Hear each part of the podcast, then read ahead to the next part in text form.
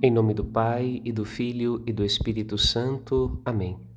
No caminho da Palavra de Deus, nesta sexta-feira, celebramos a memória de Santa Águeda, Virgem e Mártir dos inícios da fé cristã.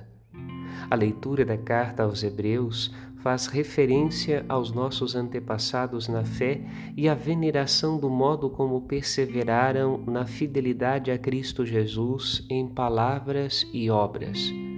O Evangelho recorda a perseguição e a paixão de São João Batista, que em sua fidelidade a Cristo experimentou o ódio da mulher que pediu sua cabeça como prêmio. Seguir Jesus, ouvir e viver os mandamentos de Deus, aconselhar a virtude e a santidade para os maus que odeiam a luz, isso tudo causa incômodo. Deus está atento a fidelidade de seus santos e os recompensará com a vida eterna após os desafios desta vida. Semana abençoada para você e para a sua família. Padre Rodolfo.